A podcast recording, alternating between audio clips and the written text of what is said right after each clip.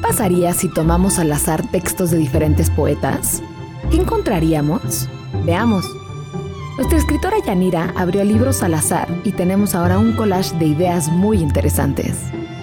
Hoy tenemos el peligro en las relaciones humanas, extraños refugiados y alcachofas. ¿Qué impresión me hizo la imposible tú en qué me metí, sabiendo el peligro? Llegaron con su hijo en barco, con todas sus pertenencias en dos valijas, y la bondad y los corazones de mi familia se abrieron y los ayudamos y ellos nos ayudaron a nosotros. Decirse hagas lo que sea, cruza la distancia, rompe tu cerco, Solo no te comas la alcachofa. Quiero ver cómo florece. Textos de Margaret Randall, Eugenio Tretiakov y Jacob Kahn. ¿Qué nos separarán los textos? Nos vemos mañana.